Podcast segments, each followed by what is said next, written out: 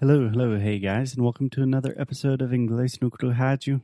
This week on the show, we are bringing you to the nation's capital. We are talking about our experience in Washington, D.C. The last few days, we have talked about Abraham Lincoln, some of the cool things you can do in D.C. And today, Alexia, what are we talking about? We are talking about the National Archives.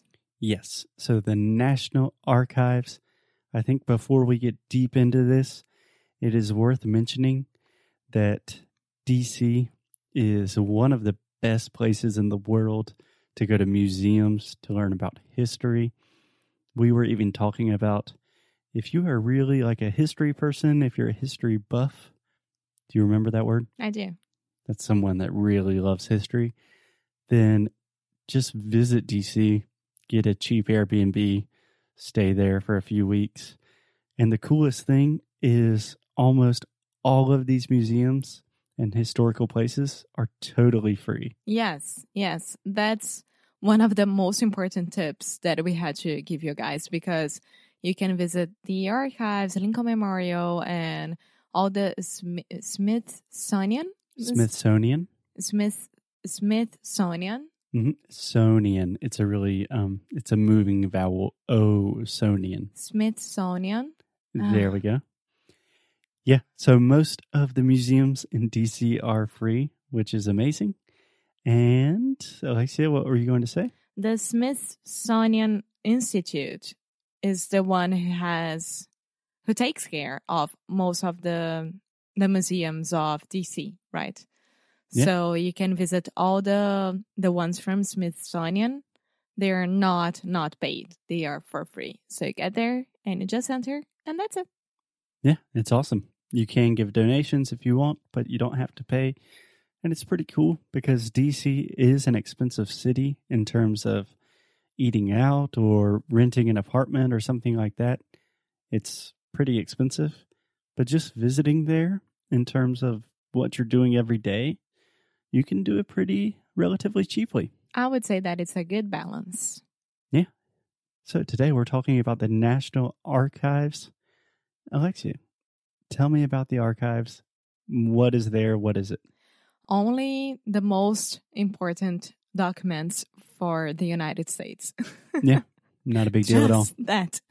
So the National Archives, you go in. First of all, the building is beautiful. It's amazing it's not a museum, right? It's a um, it's a é um, um instituto do governo, right? yeah, you could say it's a government institute. Yeah.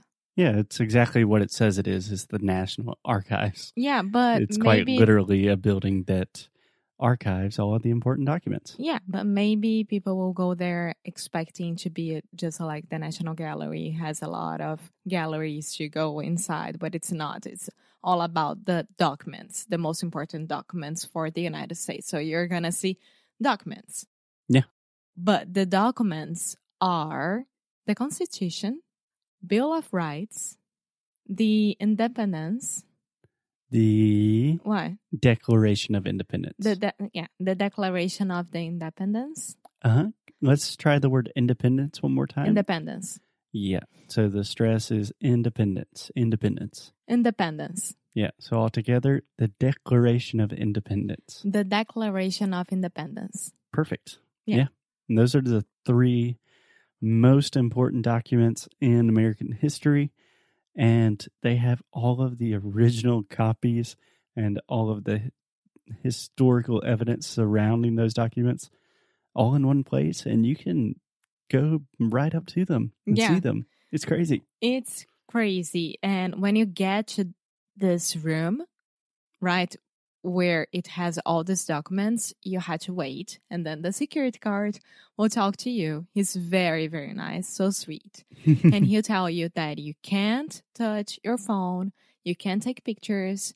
So if you have to talk on the phone, you have to leave the space of the documents and talk to the phone on the phone and then go back. So if they if he sees you with the phone, he'll call you out. Yeah. And it won't be nice because it's in the middle of everyone and everyone is silence and he'll be there. Sir, ma'am, no phone, please. No phone. Yeah. And it kind of made me a little sad because several times the security guard had to tell someone, hey, put up your phone. I told you you cannot have your phones here. And I realized that people just unconsciously were taking their phones out of their pockets. Yeah, maybe just see how, what time is it and Yeah. like It's just such a natural thing for us to always look at our phones, even if we have some of the most important documents in the world right in front of our face. I still almost, I don't think I touched my phone, but I could see it potentially happening. So, yeah, just put your phone in your bag. Yeah, that's it. And it's a very, very secure room, has a lot of cameras and like two, well, when we were there, two female security guards guarding the Constitution itself. Like the Constitution was in the middle and then the security guards were on the left and on the right. Yeah. So you start looking through some documents that honestly I don't remember what was that about the first ones and then you go through it and then you have the declaration of, of independence right there Independence. independence oh my god independência independence is different and then the constitution and then the bill of rights Okay, so we have three really important documents the Declaration of Independence, the U.S. Constitution, and the Bill of Rights. Alexia, a little trivia here. Do you know which document was the first document? of course you have to be independent to have a constitution and then to do the bill of rights Nice. So, in exactly that order, the Declaration came first, then the Constitution, then the Bill of Rights. So, can you try to explain to me in a very simple way what was the Declaration of Independence? Yeah. So, of course, the United States was still a colony of the Great Britain. Yeah, it was a British colony. Yes. And they said, no, no, not anymore. We don't want this. We want to be independent. And then they they Yeah. did that. of course, it's not that simple, but No, it's just like that. It was just a big, beautiful fu to the British people. Yeah, we were a British colony. I'm saying we, like I was alive in 1776. But our founding fathers, as we call them, which is just a group of people in the late 18th century that decided, hey, we don't want to deal with Britain and King George anymore. Let's start our own country. And they wrote a beautiful document saying why and how they're going to start their own country. And that is what we call the Declaration of Independence. or the modern days, the 4th of July, that everyone goes to the streets or to Yeah. whatever. that to- was my next question. I was going to ask you when did they sign the Declaration of Independence? And you already said the answer July 4th, 1776. And that is why we call July 4th Independence Day. Mhm. And for some reason, that's a day where we have a lot of fireworks and eat hot dogs and go to the lake and stuff. Yeah. Yeah. So after that, Can I ask you one more trivia question about the Declaration? uh huh. Dun, dun, dun. So a lot of people signed the Declaration. Who was the first person? I know. I know this one. John Hancock. That's my girl. Yes.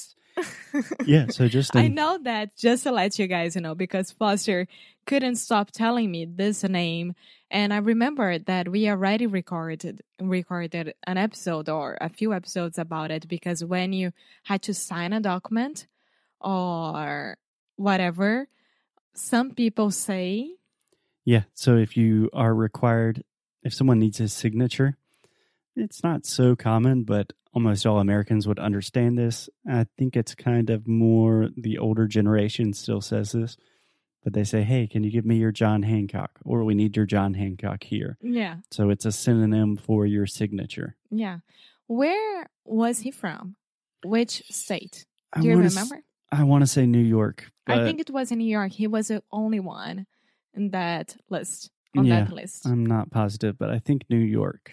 yeah. Cool.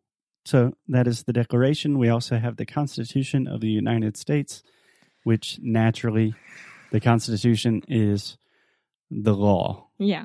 That is all of these different parts of U.S. law that we were establishing ourselves as a country, and it's the supreme law of the U.S. Can I can I ask you a thing that I don't know if it's right and maybe will sound a little bit dumb? Dumb dumb. Yeah, there are Is it- no bad questions. When the constitution was created, I remember that there was like the people and the I don't know, the institution and the president. So when the the constitution was created, also the president as well, right? So the the the person as a president because before that there wasn't. Are you asking, was the Constitution created at exactly the same time as our government was being created as Yeah. we know it? Yeah, I think it was more or less simultaneous. I don't know if it was the exact same day that they signed the Constitution, that also George Washington became the first American president. I don't know exactly how it worked. But yeah, it was the creation of our nation. Yeah, yeah. Okay. Yeah. The I think that we should talk about the Bill of Rights on a new episode because it's so important. Sure. Yeah. Cool. So we will talk about the Bill of Rights in the next episode. But until then, I would just do a little bit of research about the Declaration of Independence, about the U.S. Constitution. They are, it doesn't matter what you think about America, they are really revolutionary and cool documents. And there's a lot of history there. Yes. And if you're in DC, check out the National Archives. Totally worth it. Yes, yes, yes. Cool. Okay. We will talk to you tomorrow. Bye.